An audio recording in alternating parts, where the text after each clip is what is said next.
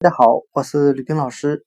今天我们来学习单词 apron，a p r o n，表示围裙，就是我们到厨房做饭所穿的那件衣服。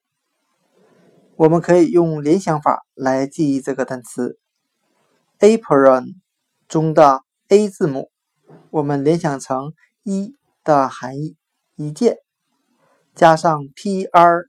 我们联想成拼音仆人，破无仆人人，再加上 o n 为单词 on 表示在什么什么的上面。